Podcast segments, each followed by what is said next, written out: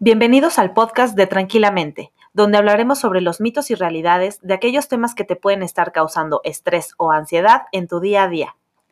Somos Gris y Mar, psicólogas y fundadoras de Tranquilamente. Juntas cuestionaremos las creencias que nos llevan a actuar más en automático que con conciencia y que nos generan malestar. Descubrirás que ser congruente entre tus pensamientos, sentimientos y acciones es el camino para vivir tranquilamente.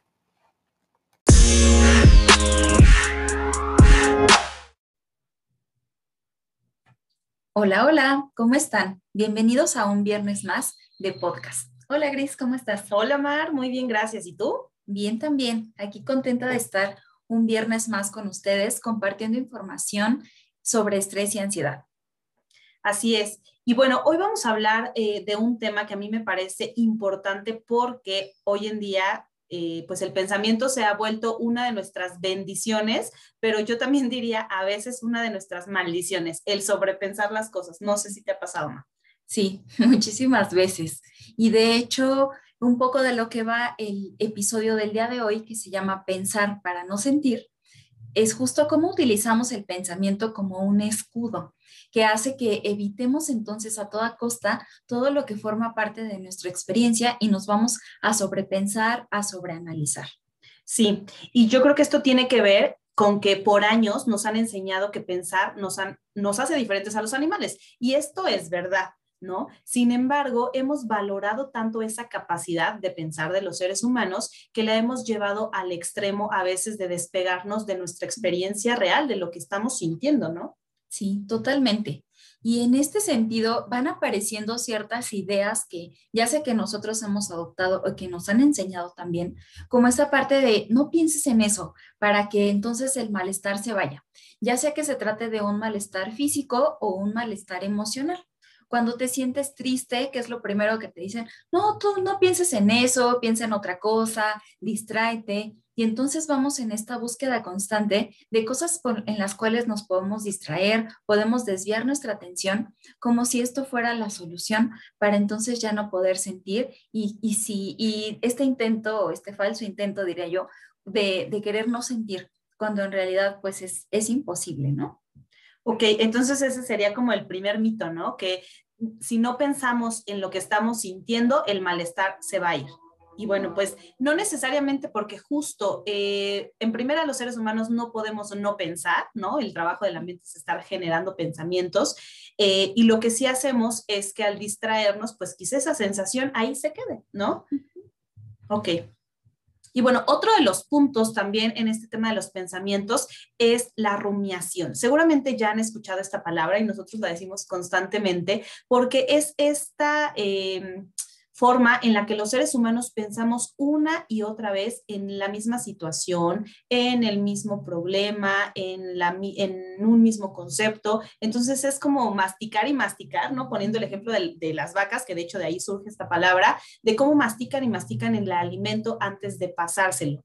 La rumiación de pensamiento es eso que hacemos los seres humanos con los pensamientos, ¿no? Y entonces tratamos de encontrar eh, explicaciones para todo lo que nos ocurre y a veces nos despegamos justo de esa, eh, pues de esa emoción.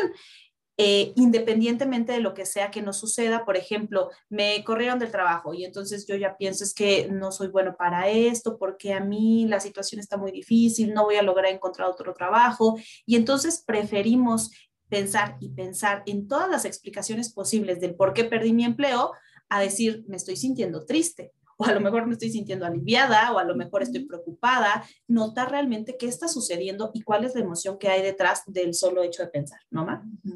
Sí, y justo esto viene mucho porque el, el pensar nos hace sentir en control como comentabas, Gris, pues esta parte de que valoramos demasiado el pensar, sentimos que es lo que nos hace casi, casi ser personas, entonces depositamos todo en eso y nos hace sentir el control sobre la situación, porque es la, la forma en la que hemos aprendido a afrontar las situaciones que, que se nos presentan en la vida, yéndonos de inmediato al cerebro, a las ideas, a los pensamientos, y entonces si yo me voy al sentir, eso me pone en un lugar vulnerable, porque no sé qué hacer con eso. Entonces, evitamos a toda costa y hacemos esta separación entre mente y, emociones. Y paradójicamente lo que sucede es que cuando reprimimos nuestras emociones, es más fácil que perdamos el control, porque nuestras emociones se van apoderando de nosotros, se van incrementando cada vez más. Y entonces lo que sucede es que llega un punto en el que ya no podemos contener todas estas emociones que queremos evitar, en este caso a través del pensar, y pues llega un punto en el que estallamos. Y ese falso control que sentíamos tener al pensar, pues se va. Es como, como el famoso ejemplo de la olla express, que también ya hemos puesto en otras ocasiones, que es esta forma de querer ir eh, conteniendo ahí todo y de alguna forma eso tiene que salir. Entonces busca esta válvula de escape que sirve como un alivio y cuando esta no existe, pues la, la olla estalla.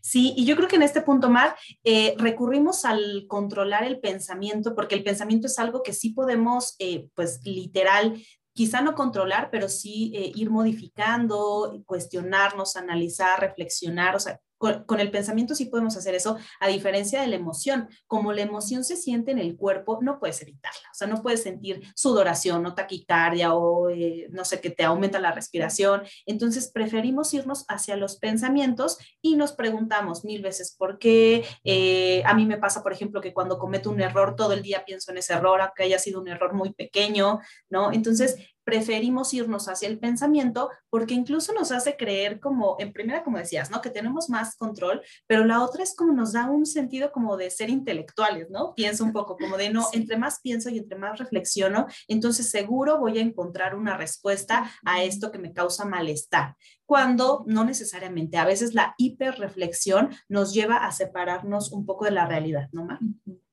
Sí, y, pensando en un ejemplo adicional que tú compartes, Gris, también está el tema de cuando hay una ruptura amorosa, cuando esa relación termina, aunque tú no lo quieras eh, identificar o nombrar en ese punto, atraviesas por dolor, por tristeza, por decepción, enojo. Hay varias emociones ahí y que en lugar de contactar con ellas, lo que vamos a pensar es en, en qué momento fallé, cuándo es que las cosas cambiaron, ir como casi, casi haciendo un análisis de inicio a fin de toda la relación, buscando el punto de quiebre en dónde fue que las cosas cambiaron y, tratando de que esas explicaciones nos llenen y nos den ese alivio que en realidad no viene desde el pensar, sino desde el contactar con lo que estamos sintiendo.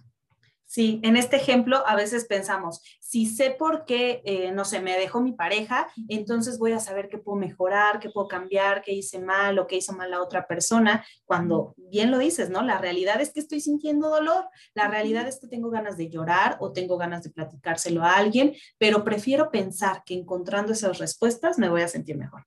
¿No?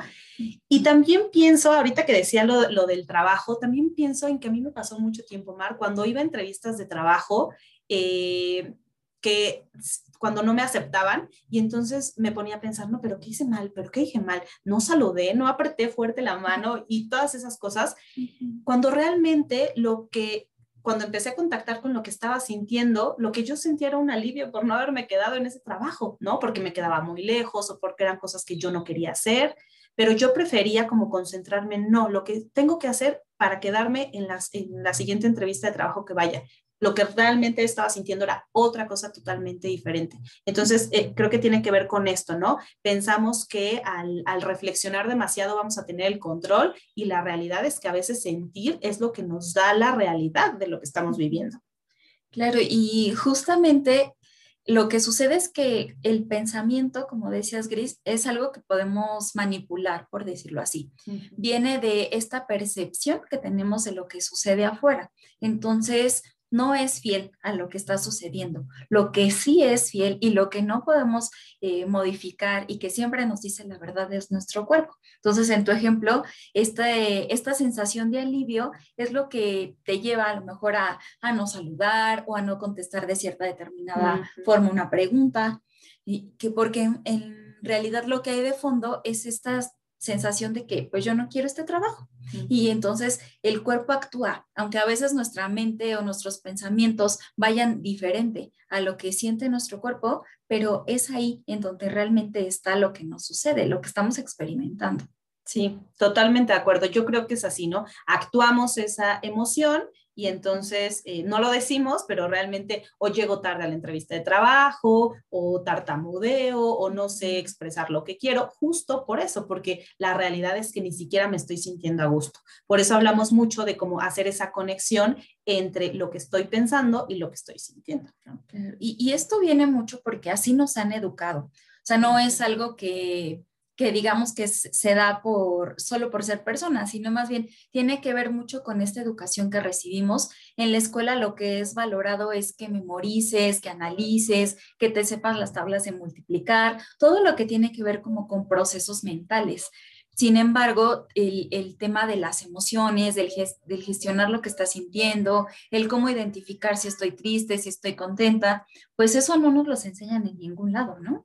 Sí, sí, definitivamente. Y también como que está esta idea de que pensar justo nos hace como superiores, ¿no? Que pensar es eh, más valorado porque nos ayuda a tomar decisiones, a analizar. Y entonces, por otro lado, ponemos a la emoción y pensamos que esto pues es como irracional, primitivo, inmaduro, y por eso eh, incluso hasta vemos por ahí imágenes, memes y todo esto, donde valoramos más al, cerebro y sus procesos mentales que a la parte de la emoción, ¿no? Creemos que es algo que no nos vaya a llevar a ningún lado el hecho de sentir y pensamos que es mejor pensar.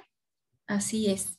Y también el pensar o el sobrepensar en particular nos lleva a estar muy enfocados en otro momento que no es el presente, haciendo como esta recapitulación de lo que ha sucedido o pensando en los millones de escenarios que vienen derivados de esta situación y que nos despegan de la realidad de lo que es el presente y como les hemos platicado anteriormente, pues esa es una causa de ansiedad. Entonces ahí viene mucho de esto. Entonces, también por eso es importante hacer como esta conexión nuevamente entre la mente o los pensamientos y nuestro estado emocional. Y entonces, si se están preguntando cómo empezar a sentir, pues yo creo que a veces eh, la respuesta es mucho más sencilla de lo que imaginamos. Para empezar a sentir, lo que hay que hacer es darnos oportunidad de sentir. Así que te propongo que ahora mismo, ahí donde estás, tomes conciencia de tu cuerpo ¿Cuáles son tus sensaciones en este momento? No trates de ponerle un juicio o de describirlas con la mente. Simplemente nota cómo está tu cuerpo. ¿Esta información que, que estás recibiendo te causa alguna incomodidad o te hace pensar en una situación que tú hayas vivido parecida en donde pensabas que era mejor pensar y no sentir?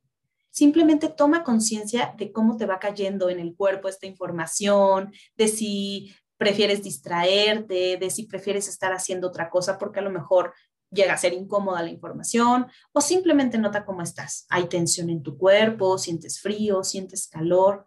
Conectando con estas sensaciones es como vamos también después conectando con nuestra experiencia real y e hilarla con pensamientos eh, más realistas, ¿no?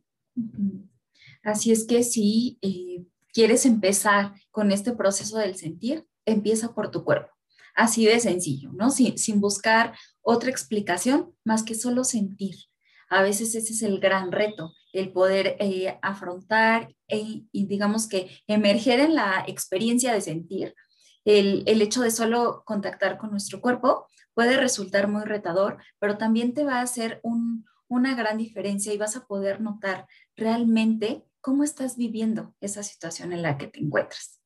Sí, y aquí me gustaría puntualizar que esto aplica tanto con el dolor físico con el, como con el dolor emocional. A veces, por ejemplo, nos duele la cabeza y pensamos que lo mejor que podemos hacer es distraernos, ver la tele, ponernos a leer o ponernos a, a lavar los trastes o lo que sea para no sentir.